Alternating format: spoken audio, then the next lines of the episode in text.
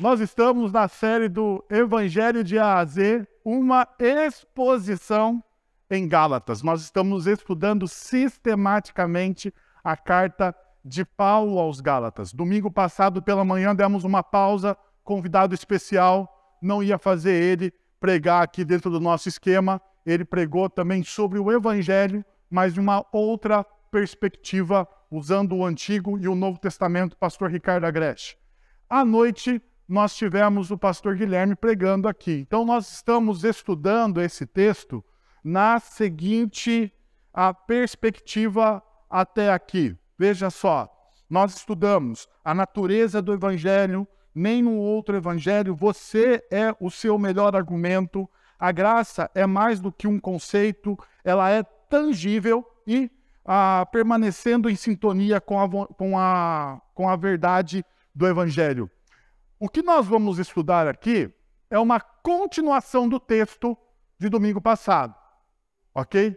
Então, se você estava aqui pela noite, você provavelmente ouviu o pastor Guilherme falar ah, do, do, do confronto entre Paulo e Pedro, ok? O apóstolo Paulo vai confrontar o apóstolo Pedro ah, com algumas, ah, vamos dizer assim, Vou usar o termo que o apóstolo Paulo usa no texto, com um, certo tipo de hipocrisia que Pedro estava tendo com aqueles que eram novos na fé, aqueles que estavam vindo do mundo gentílico para o cristianismo. Então Pedro ele colocava um jugo sobre essas pessoas. Pedro queria e a gente vai ver Paulo dizer exatamente isso. Pedro, você é hipócrita porque você vive como um gentil mas quer que os gentios vivam como quê? Como judeu. E daí a gente vê a hipocrisia, porque Pedro estava fazendo o seguinte: você deve fazer aquilo que eu falo, mas você não faça aquilo que eu faço. Você deve fazer aquilo que eu estou dizendo para você fazer.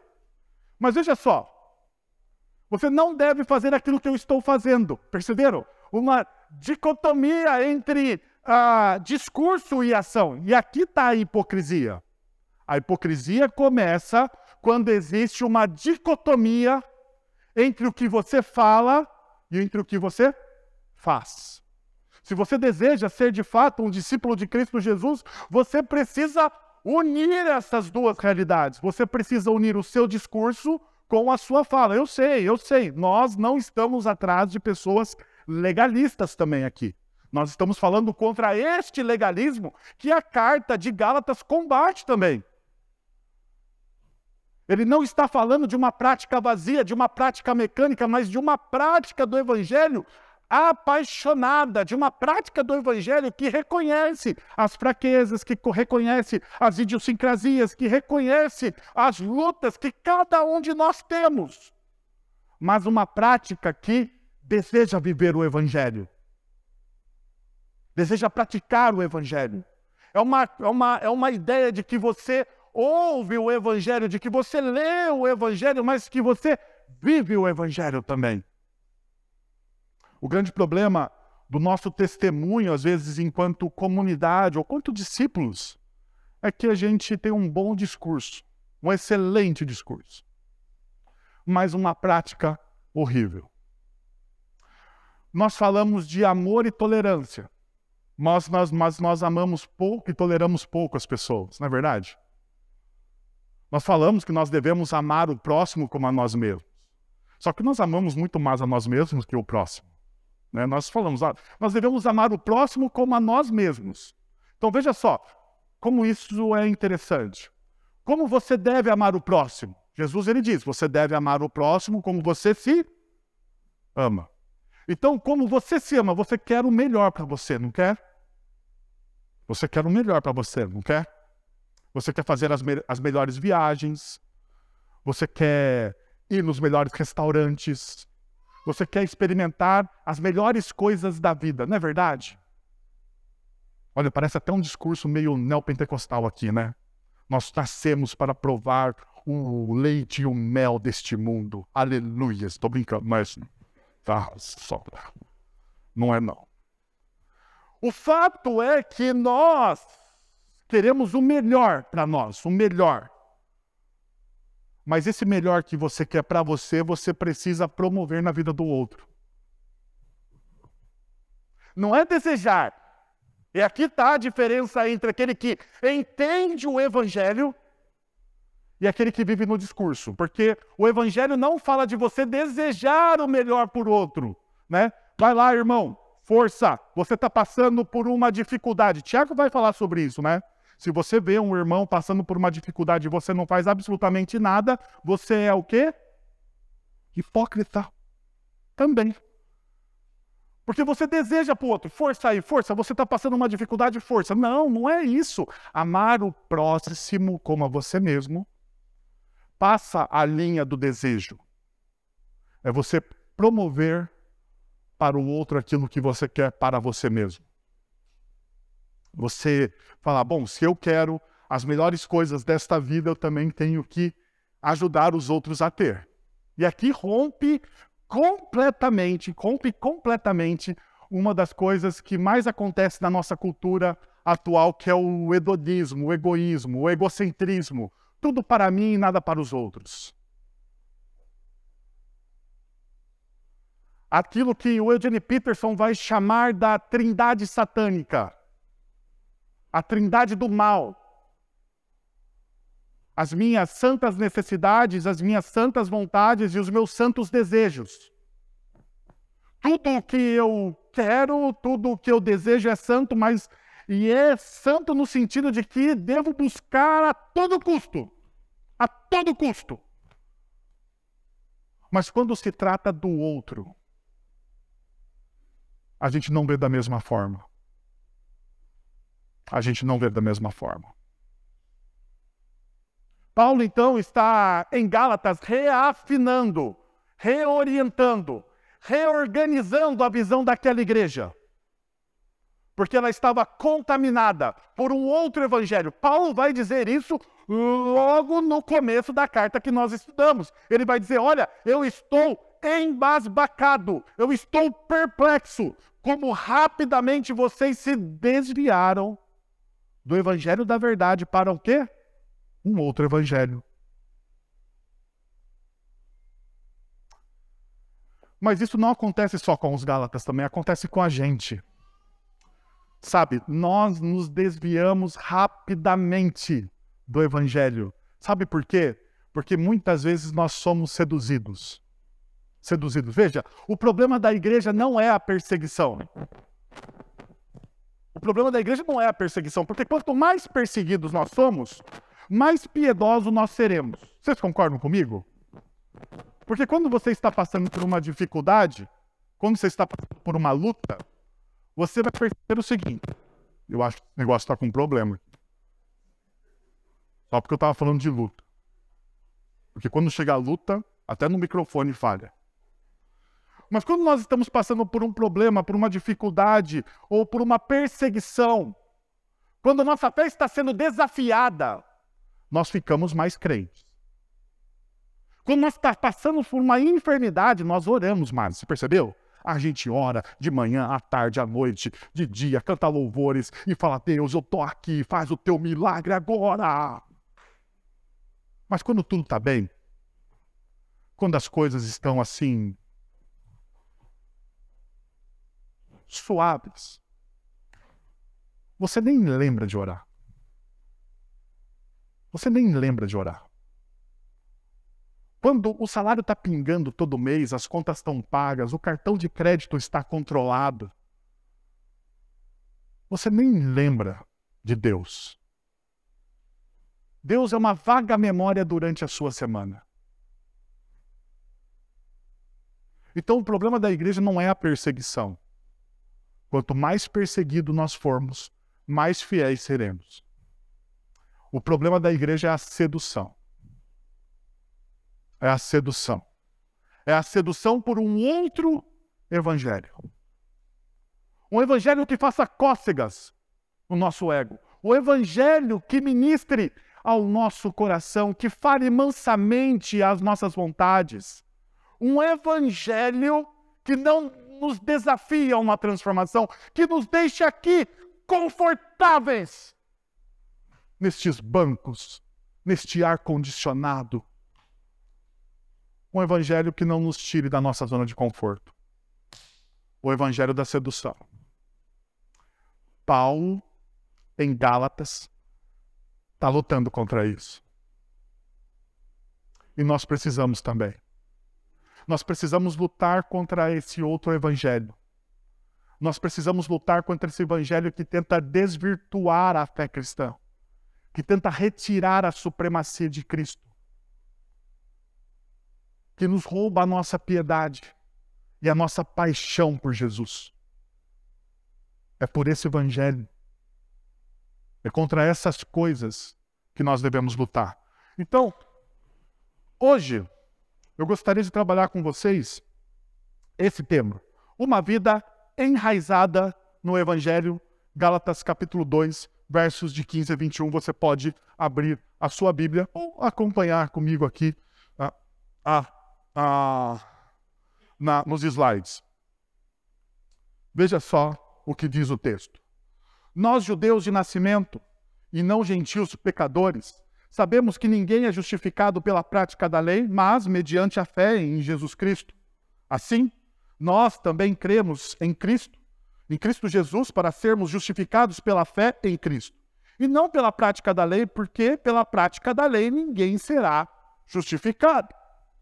Se, porém, procurando ser justificados em Cristo, descobrimos que nós mesmos somos pecadores, será Cristo então ministro do pecado? De modo algum. Se reconstruo o que destruí, provo que sou transgressor. Pois por meio da lei, eu morri para a lei a fim de viver para Deus. Fui crucificado com Cristo, assim já não sou eu quem vive, mas Cristo vive em mim. A vida que agora vivo no corpo, vivo pela fé no Filho de Deus, que, que me amou e se entregou por mim. Não anulo a graça de Deus, pois, se a justiça vem pela lei, Cristo morreu inutilmente. Veja, deixa eu dar a boa notícia desse sermão de hoje, é que ele tem dois pontos. Dois pontos. Então, eu espero cumprir a minha meta hoje. Primeiro, independente de nossas histórias, pela fé em Cristo, somos aceitos por Deus. E veja só o que Paulo ele começa logo no texto, logo no começo, ele fala de duas histórias, né? Veja, olha só, ele fala dos judeus e ele fala quê? Dos gentios. Essas são as duas grandes histórias que nós temos na nossa humanidade.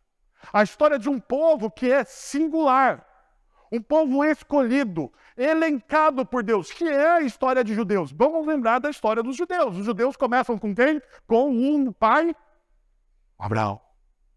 E Abraão, ele está vivendo a vida dele em uma nice, porque a vida de Abraão, independente do que você pensa, era uma vida boa. Ele era um homem rico. Rico.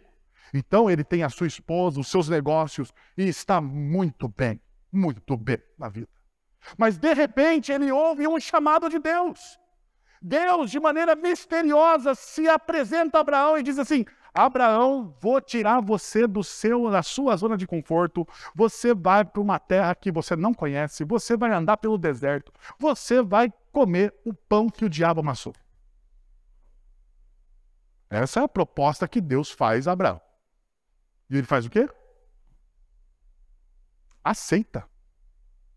Aceita. E por que ele aceita?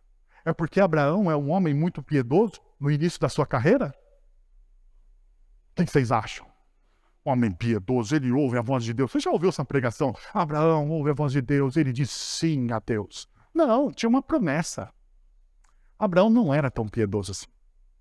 Tinha uma promessa. Qual era a promessa? Você será, você será pai de uma grande nação. Você vai sair da sua zona de conforto, você vai andar pelo deserto, você passar para, passará por dificuldades, mas veja só, Abraão, esse aqui que está te falando, o Deus Criador dos céus e da terra, o Deus de todo o universo, está fazendo uma promessa para você agora.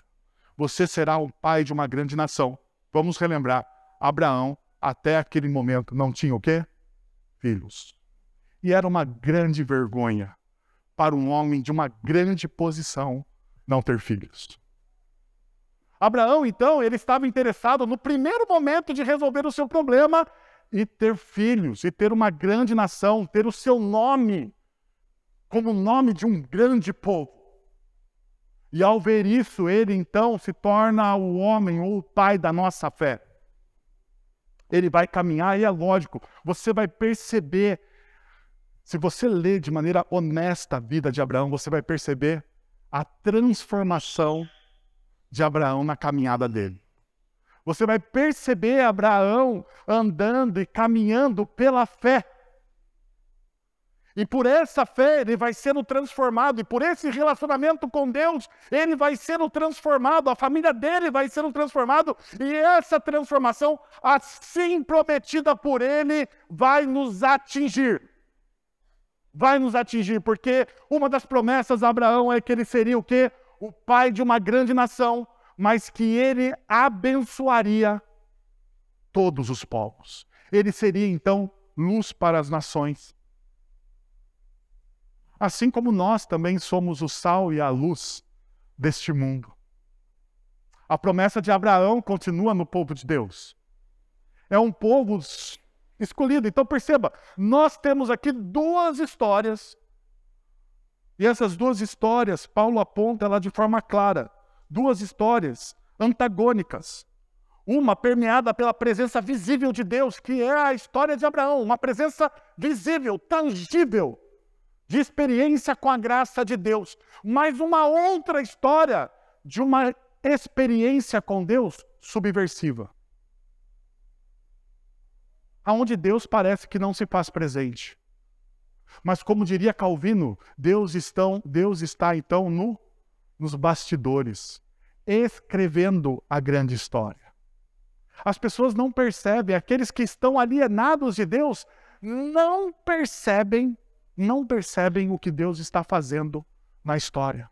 Não percebem. Não percebem, são aqui chamados na carta aos Gálatas do quê? De gentios. De pessoas que estão alienadas de Deus. Esses são os gentios, pessoas que estão alienadas de Deus. Daí Paulo aqui está dizendo o seguinte: olha, diante dessas duas grandes histórias,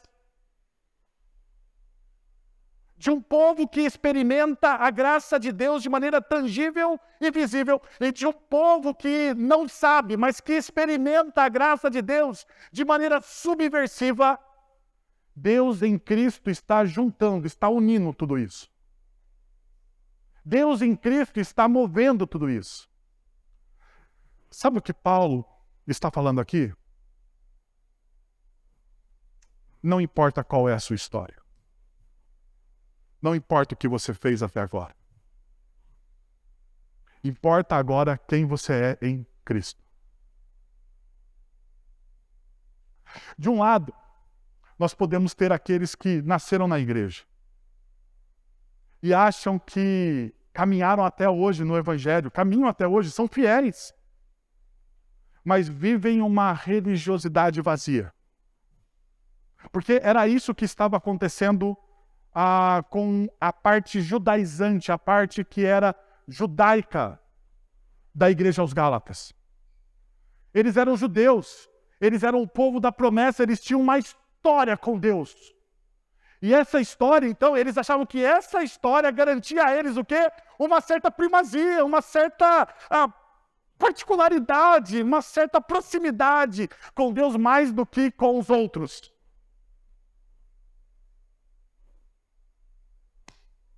Quantas vezes a gente acha isso? Quantas vezes a gente acha porque que nascemos em uma comunidade cristã, temos pais cristãos,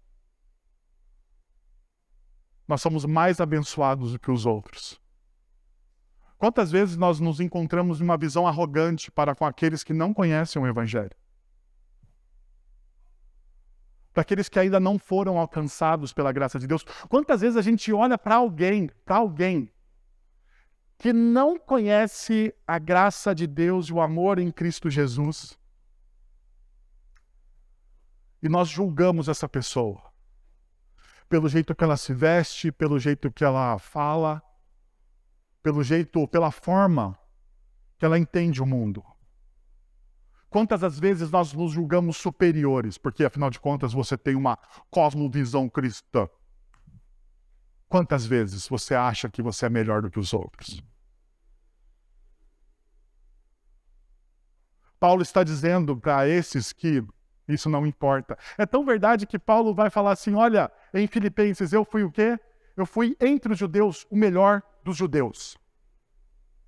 Eu fui ali um grande fariseu, um doutor da lei. Eu estudei aos pés dos melhores rabinos da história do judaísmo. E quando eu conheci Jesus, quando eu vi Jesus, quando eu experimentei do Cristo, eu considerei tudo isso o quê? Refúgio. Eu considerei isso tudo como perda. Eu perdi tudo isso. Porque, afinal de contas, todo esse privilégio que eu julgava ter diante de Cristo não significa absolutamente nada. Por um outro lado, nós temos uma outra história sendo narrada. Histórias que foram marcadas pela ausência da compreensão do amor de Deus da história. Erros foram cometidos. Pecados foram acentuados. E muitas vezes pessoas que caminharam nessa estrada da vida, nessa estrada da vida, se sentem o quê? Envergonhadas e não dignas. Não dignas do amor de Deus, não dignas da graça, não dignas de participarem participarem até mesmo da ceia, participarem do amor, participarem da comunidade ou participarem da missão, porque não são dignas. Cometeram pecados que não devem nem ser pronunciados, são vergonhosos. E ainda assim, em alguns momentos, cultivam algumas coisas que, por causa das suas más decisões, são marcas quase que intiráveis da sua mente e do seu coração. O que que Paulo está dizendo aqui? Paulo está dizendo que em Cristo tudo isso está sendo perdoado. Que em Cristo tudo está sendo transformado. Que assim como aquele que deve se orgulhar por ser um excelente religioso, você também deve deve se render ao amor de Deus e aceitar o perdão.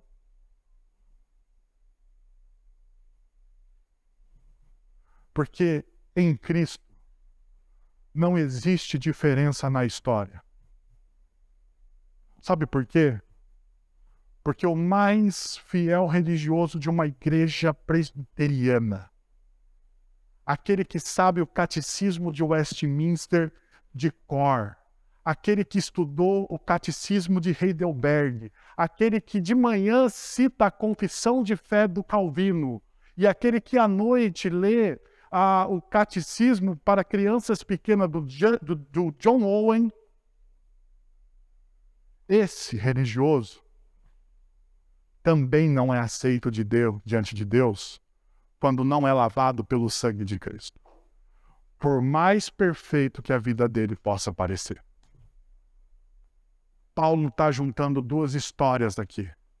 E como Paulo faz isso, veja, Paulo vai falar que ambos estão precisando do quê? De justificação. É tão importante essa palavra que nós lemos no texto de Gálatas, porque ela aparece, veja, ela aparece quatro vezes, no verso 16 e no verso 17 ela é enfatizada, e nós sabemos disso, porque toda vez que a gente estuda a Bíblia aqui juntos, eu falo para vocês, quando o autor bíblico quer dar ênfase, o que, que ele faz? Ele repete a ideia. Ele repete a ideia. Paulo está fazendo a mesma coisa car na carta aos Gálatas. Paulo está repetindo uma ideia, ou a ideia central do Evangelho. Qual é a ideia central do Evangelho? A justificação pela fé em Cristo Jesus. Essa é a ideia central do Evangelho. Não, veja, o Evangelho, ele está aqui, ó. Esse aqui, por isso que eu falei para vocês, uma vida enraizada, uma vida alicerçada em Cristo, é uma vida que compreende a justificação pela fé. Não pelas obras, não pelos meios, não pelas suas perfeições. Não, não, não. Isso não tem a ver com o Evangelho. O Evangelho tem a ver com uma vida que é entendida, compreendida a partir da justificação. O termo justificado vem da mesma palavra grega traduzida como justiça no verso de número 21. Olha aí. Vários termos comuns no Novo Testamento vêm dessa mesma raiz: justificar, justificação, justo, retidão. Justificar, então, dentro da nossa teologia, dentro daquilo que nós entendemos o cristianismo, é uma mega palavra. Lutero afirmou que a justificação somente pela fé é a doutrina pela qual a igreja permanece ou cai. Calvino se referiu a ela como a dobradiça sobre qual tudo na vida cristã gira. Tudo na vida cristã gira e é alicerçado sobre a doutrina da justificação ela está no centro da teologia bíblica, ela está no centro do evangelho, ela deve estar no centro da nossa vida. Se você quer viver uma vida que contagie as pessoas com o evangelho, você precisa ter essa doutrina, essa verdade central em você. Sabe por quê? Porque nós temos muito mais facilidades com regras do que com liberdade. Já perceberam isso? Nós temos uma dificuldade tremenda com liberdade. Nós queremos liberdade, nós ansiamos liberdade, mas nós adoramos uma regrinha. Nós adoramos uma regrinha. Adoramos uma regra. Adoramos alguém que mande, que fala o que tem que fazer. Eu tenho eu tenho aqui o, pessoal da nossa equipe pastoral. E eu aprendi uma coisa com um pastor chamado Steve Andrews, da igreja da igreja da igreja Kensington, no em Michigan, nos Estados Unidos. Uma vez o, o Steve Andrews estava falando comigo e eu perguntei para ele assim, cara, como é que você lidera a sua igreja? A igreja dele é uma igreja de 5 mil pessoas. É muito grande. Eu nem imagino como é pastorear uma igreja de 5 mil pessoas. Mas ele pastoreia. E ele falou para mim o seguinte: falou, Wellington, eu dou liberdade para as pessoas. O importante é trazer o quê? A cabeça do Golias.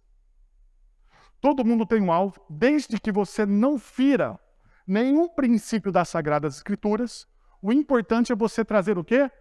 A cabeça do Golias. Não importa se é com funda, não importa se é com espada, não importa se é com lança, se é com armadura, sem armadura. O importante é você fazer o quê?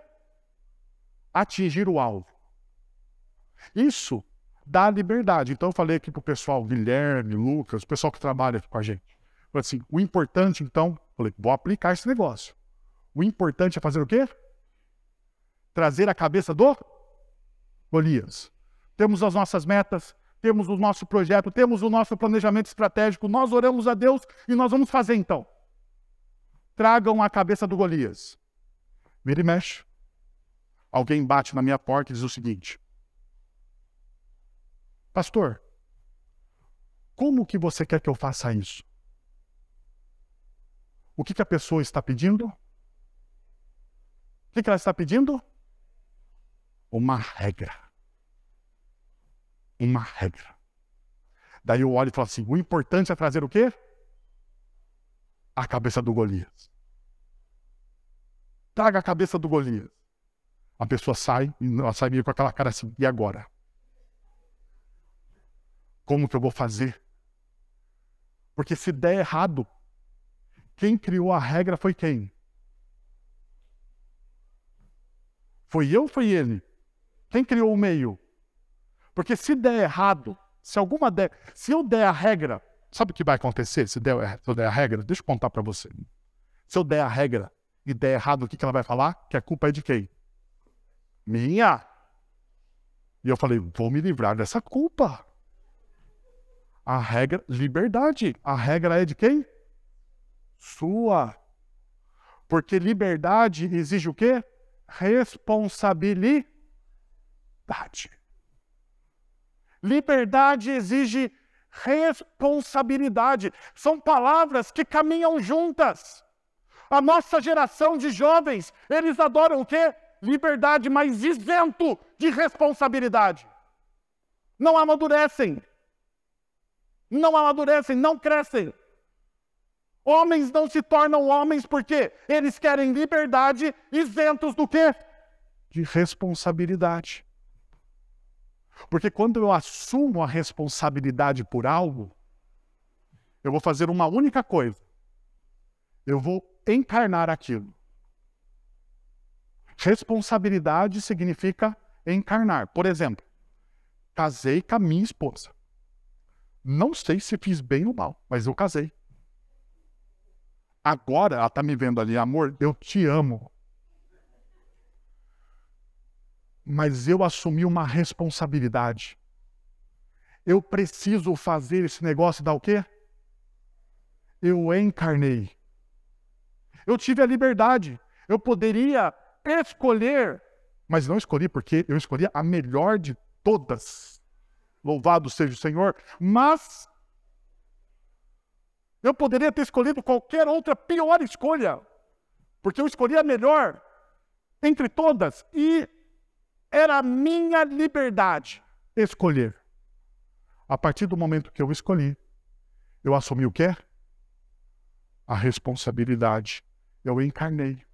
Sabe o que Paulo está dizendo aqui para eles, então? Vocês desejam liberdade? O Evangelho traz liberdade. Mas perceba uma coisa: o Evangelho traz liberdade com o quê? Com responsabilidade. Não existem mais as regras, aquelas regras ritualísticas do Antigo Testamento, aonde você cumpria todas as regrinhas e você estava purificado dos seus pecados, elas acabaram em Cristo Jesus. Elas foram eliminadas em Cristo Jesus. Mas isso não significa ausência de responsabilidade. Por quê?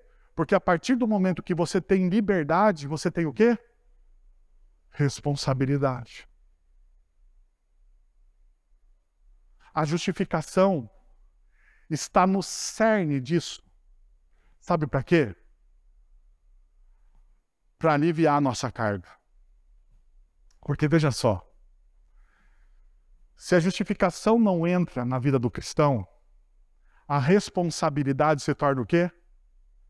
um peso. Um peso. Um peso, porque eu acho que tudo vai depender de mim. Que tudo que está à minha volta depende de quem? De mim. Então, se meu casamento tem que dar certo, depende de mim. Se, se, se, a, se a educação dos meus filhos tem que dar certo, depende de mim. Se não sei o que, depende de mim, depende de mim, depende de mim, depende de mim. Se tudo depender de mim, vai se tornar o quê? Um peso. A justificação entra para dar o quê? Leveza na sua vida. Porque o que, que a justificação nos diz? Que Cristo pagou um preço por todos os seus pecados, por todos os seus erros. Cristo pagou o preço por todos os seus erros presentes. Cristo pagou o, o, seu, o preço por todos os seus erros o quê? passados e Cristo pagou o preço por todos os seus erros, o quê? Futuros. Eu tenho responsabilidade?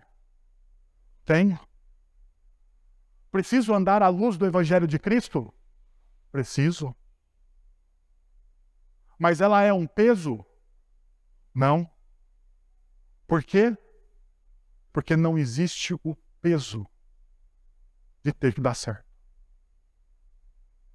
Porque não depende só de mim. Depende de quem também? Através da justificação, através da reconexão que Cristo faz na cruz do Calvário por nós, nós recebemos o quê? Vamos, gente, vocês são crentes, pelo amor de Deus. Nós recebemos o quê?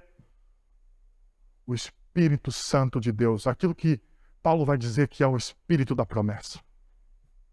E esse espírito da promessa, ele faz o que com, com a gente? Qual que é as faces do Espírito? Ele é o nosso consolador.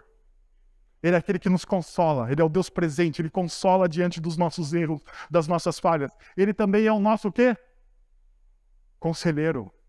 Ele fala aos meus ouvidos, ele fala comigo, ele transmite para mim a boa, perfeita e agradável vontade de Deus. Eu não estou sozinho mais nas minhas decisões, eu não estou sozinho mais nas minhas responsabilidades. Por isso que diante do evangelho de Cristo, a justificação é uma doutrina fundamental. Porque ela me ensina a viver em liberdade.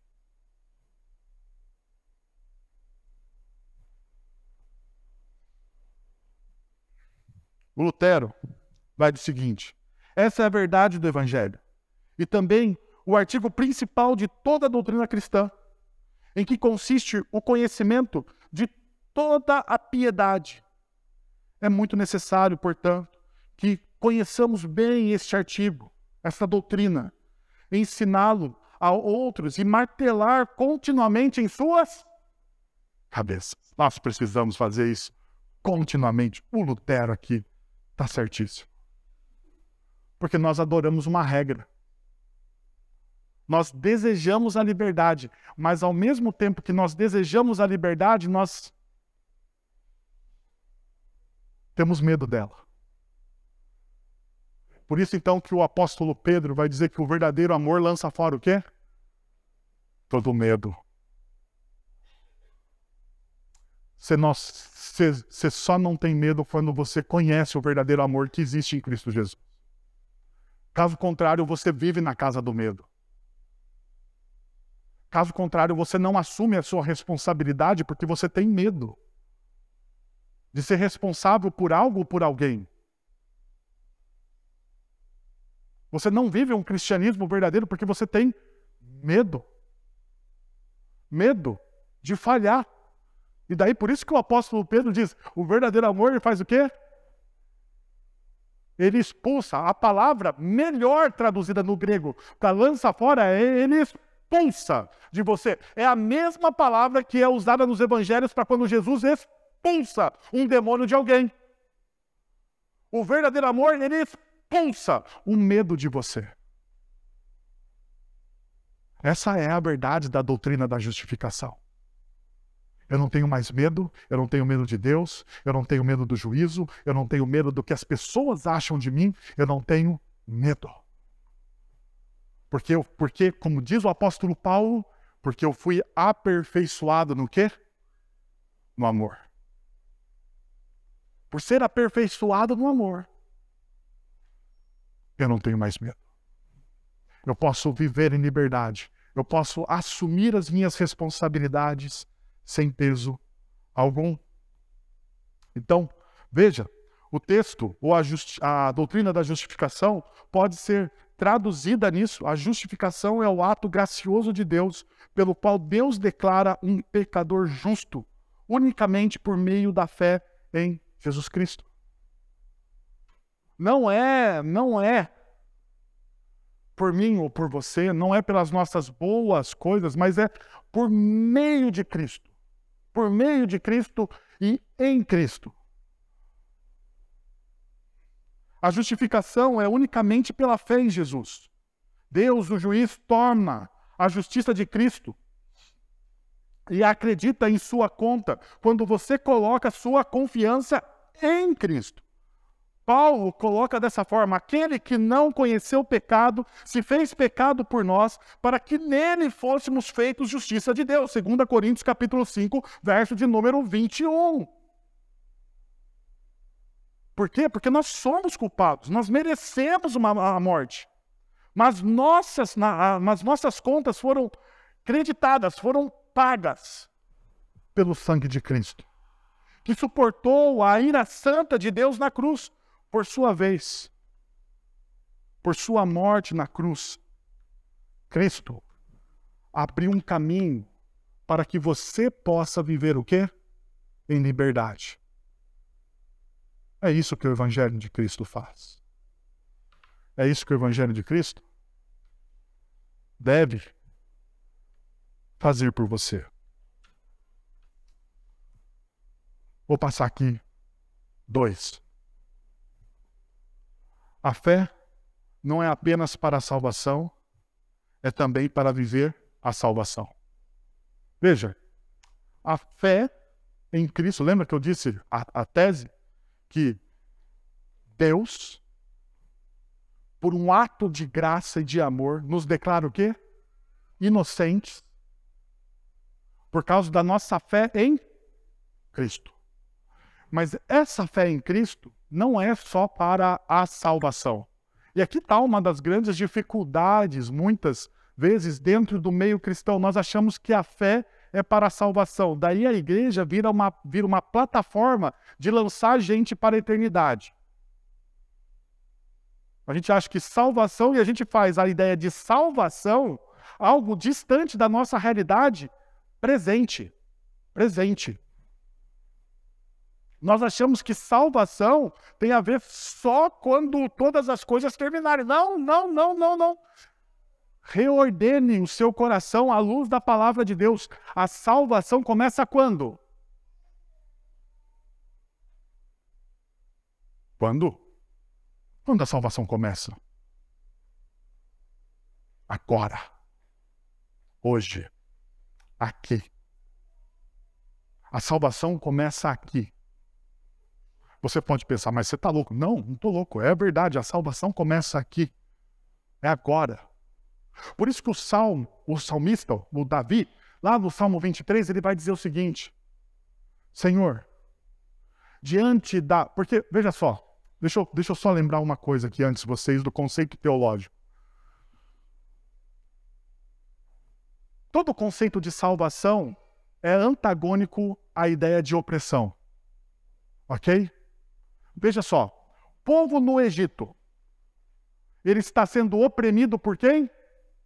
Pelo faraó, pelos egípcios. E daí Deus vem em salvação.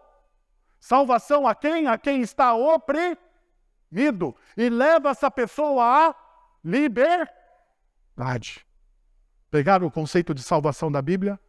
O conceito de salvação é que nós estamos oprimidos pelos nossos pecados que nós estamos oprimidos pelo mundo, que nós estamos oprimidos pelas coisas, nós somos oprimidos. E por nós estarmos oprimidos, nós não temos o que então? Liberdade. Daí Deus envia Cristo e, e esse Cristo ele promove o que? Salvação. Por isso o conceito do Salmo 23. O conceito do Salmo 23 é um salmo de salvação. Senhor, leva-me para as águas de descanso. Leva-me para pastos verdejantes, liberdade, salvação. E essa é a ideia da etimologia da palavra salvação. Salvação significa lugar amplo, espaço, liberdade. Então veja, a salvação não é um conceito futuro somente escatológico. É também, é um conceito futuro escatológico que nós experimentamos a salvação de maneira plena na eternidade. No entanto, a salvação começa agora. Deus começa em Cristo agora a levar você para pastos verdejantes. Deus começa em Cristo agora a, a, conduzir você para águas tranquilas. Deus começa em Cristo agora uma obra no seu coração. É certo, como Paulo vai afirmar, a obra que Deus começou hoje no seu coração, ele vai completar no dia da vinda de Cristo Jesus. Mas Deus começou uma obra de salvação agora. Então a salvação não é um conceito lá na frente. É para agora. É aqui. Então perceba o que o texto diz para a gente. Olha só. Por isso, por meio da lei, eu morri para a lei, a fim de viver para Deus. Fui crucificado com Cristo. Assim, já não sou eu quem vive, mas Cristo vive em mim. Já não sou eu quem vive, mas Cristo vive em mim. A vida que vivo agora pelo corpo, vivo pela fé no Filho de Deus, que me amou e se entregou por mim. veja o que o texto me mostra. Opa, passou aqui demais. O versículo 19, Paulo falou sobre morrer para a lei. Agora, no versículo 20, ele fala sobre viver pela fé. Então, estamos mortos ou vivos? Estamos mortos ou vivos? É o que Paulo está dizendo. Paulo está argumentando. Para responder essa pergunta, precisamos considerar a morte de Cristo na cruz. Obviamente, há um sentido em que isso envolve apenas Cristo. Somente Ele poderia pagar o preço por nossos pecados. Ele sozinho poderia suportar todos. Somente Ele sozinho poderia suportar toda a ira de Deus que era merecida e era destinada a nós. Mas, em outro sentido, compartilhamos o que aconteceu na cruz também. Nós somos crucificados com Cristo. O puritano William Perks, ele diz o seguinte: estamos é, estamos, em, é, estamos em mente a meditação para considerar Cristo crucificado.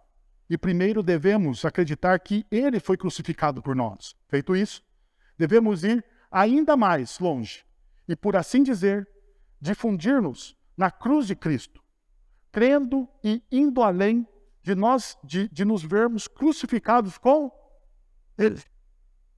Com ele. Sendo assim, perceba, Paulo vai dizer: que nós morremos para o pecado quando confiamos em Cristo.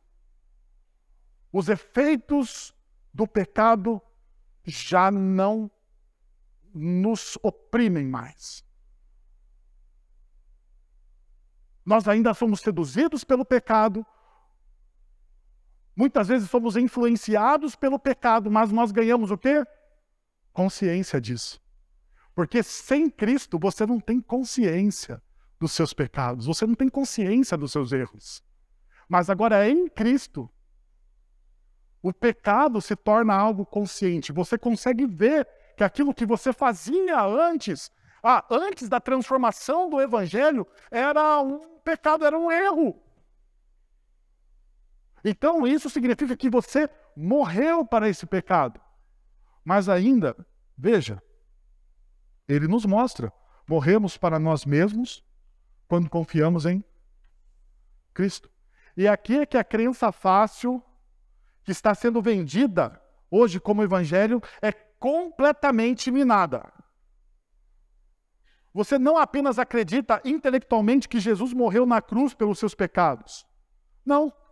Quando você coloca a sua fé em Cristo, você morre com Cristo. Nós adoramos esse texto, nós cantamos esse texto, mas como esse texto falta ser verdade para nós? Como esse texto falta? Fui crucificado com Cristo, assim já não sou eu quem vive, mas Cristo vive em mim. Tem um hino para esse negócio de eu fui crucificado com Cristo, não tem? Deve ter um hino aí. A ideia é essa. A gente canta isso. A gente canta isso em hino e tem cântico também com a mesma frase com a mesma ideia. Mas isso não pode ser apenas um cântico. Não, quando você coloca a sua fé em Cristo, você morre com Cristo. Seu coração de pedra é esmagado, seu orgulho é destruído e sua vida é transformada. Você morre para o seu antigo eu, para o, para o domínio do pecado. No versículo 16, Paulo fala sobre isso. No versículo 16, Paulo ele vai dizer: em Cristo Jesus. Por eu ter crido em Cristo Jesus. Veja, mais uma vez, Paulo usa essa palavra que é cara para ele. Em, em Cristo. Literalmente carrega a ideia da fé em Cristo Jesus. Isso é mais do que apenas concordar com o fato de que Jesus viveu e morreu. Isso é correr para Cristo atrás de misericórdia. É abraçar a graça. E quando o fazemos, ele cobre os nossos pecados, ele lava todos os nossos pecados sobre o seu sangue e cobre eles, apagando eles. Paulo diz que Cristo morreu por nós quando ainda nós éramos o quê? Pecadores. De modo que nós fôssemos declarados justos pelo seu sangue. Romanos capítulo 5, versos de 8 a 9. Então Jesus cobre os nossos pecados e muda o quê? As nossas vidas. Quando Paulo diz que foi crucificado com Cristo. Ele está virtualmente dizendo: não sou eu mais. Não sou eu mais o dono de mim mesmo. Não sou eu mais que estou tentando fazer as coisas e estou falhando por tentar fazer as coisas para agradar a Deus. O meu orgulho, o meu velho eu morreu. As minhas vontades morreram, elas foram crucificadas.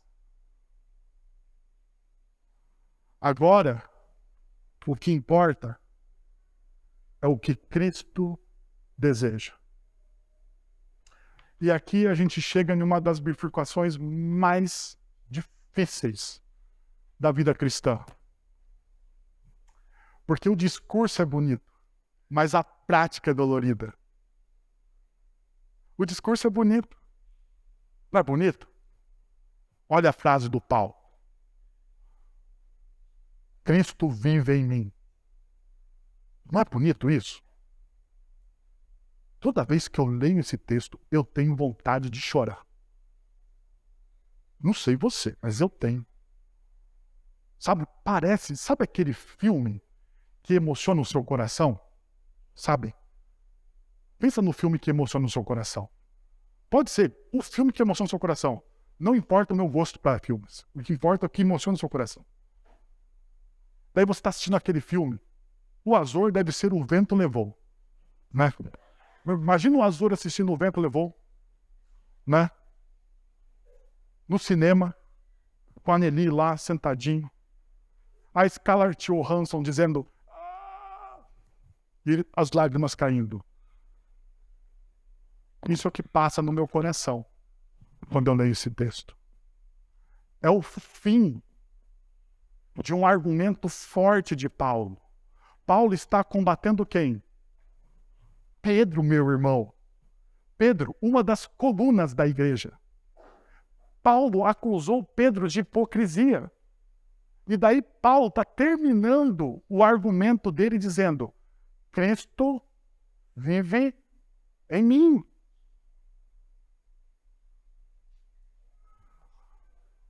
Paulo está dizendo isso porque, de fato, em Paulo isso se torna tangível ele vai dedicar a vida dele a Cristo. Ele vai abrir mão de tudo o que ele é enquanto fariseu por causa de Cristo. Ele vai abrir mão do status social porque ele era do sinédrio. Não sei se você sabe, mas o sinédrio é tipo assim, o creme de la creme da sociedade judaica. Sabe o clubinho que você quer estar? Sabe aquele clubinho que você está? Com as pessoas mais importantes, você fala, se eu estivesse lá, eu seria amado. O Sinédrio era isso. Paulo estava ali no meio daquele negócio, ele diante de Cristo, ele fala: não mais. Eu vou abrir mão do meu status. Eu vou abrir mão do meu salário. Paulo era fariseu, ele estava caminhando para se tornar o quê? Um, ra, um rabino. Ele abre mão do status, do salário, da posição, de tudo aquilo que muitas vezes nós desejamos, porque Cristo vive nele. Eu não quero condicionar ninguém a fazer absolutamente nada.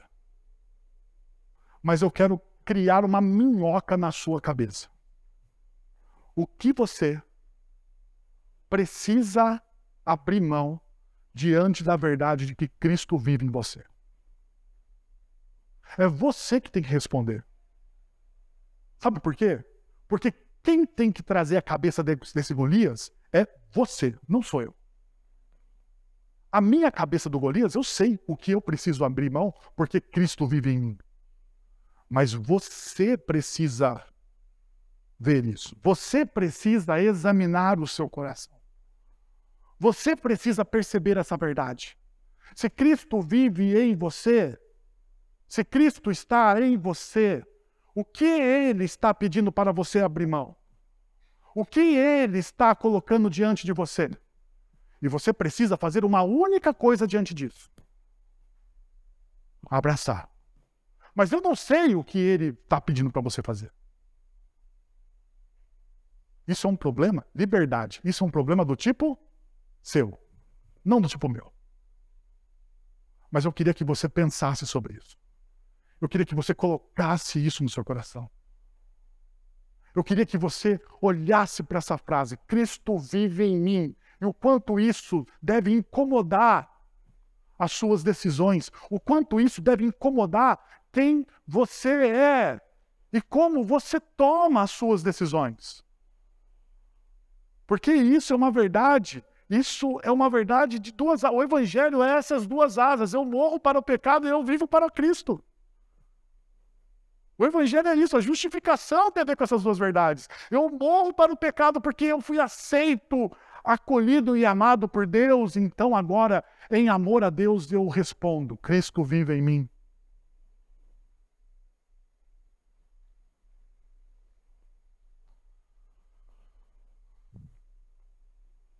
Eu gostaria de fechar com a frase do George Miller. Ele vai dizer o seguinte: Houve um dia em que morri, morri completamente. Morri para George Miller, suas opiniões, preferências, gostos e vontade. Morri para o mundo, sua aprovação ou censura.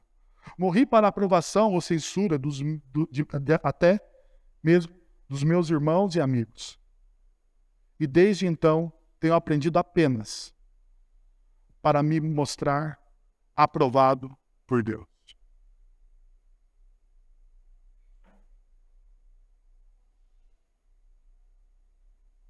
Que tal você fechar os seus olhos?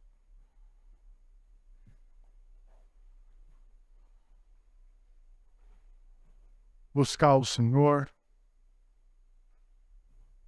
neste momento. Pai, nós estamos diante da tua palavra,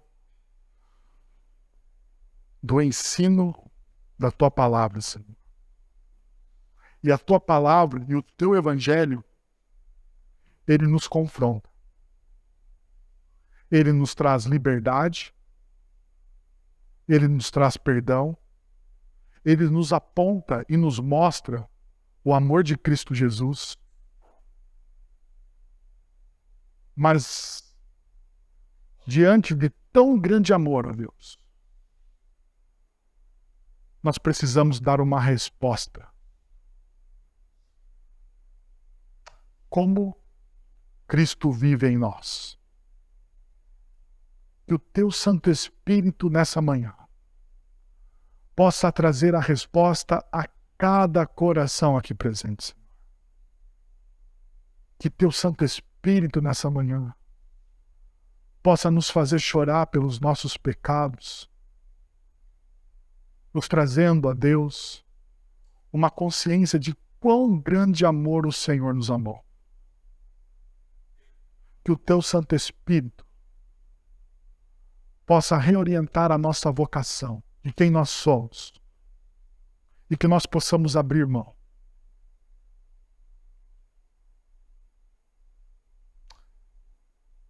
É isso que nós oramos em nome de Jesus.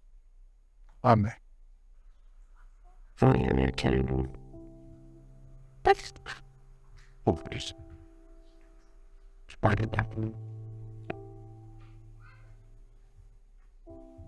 Pai, nós queremos te agradecer, ó Deus, por tamanho sacrifício de Cristo Jesus, por tamanho amor, ó Deus. Somos justificados não pelos nossos méritos, vontades ou virtudes. Justificados, ó Deus, exclusivamente pelos méritos de Cristo. Somos justificados exclusivamente pelo sacrifício de Cristo, pelo sangue de Cristo, pelo amor de Cristo. E nele, em Cristo, nós temos a liberdade, Senhor. Nele, em Cristo, não temos mais medo. Nele, Senhor, e para Ele são todas as coisas. Nos ajuda, Senhor, como povo de Deus,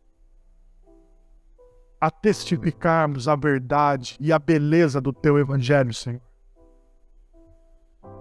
Que aqui seja uma comunidade atraente, graciosa,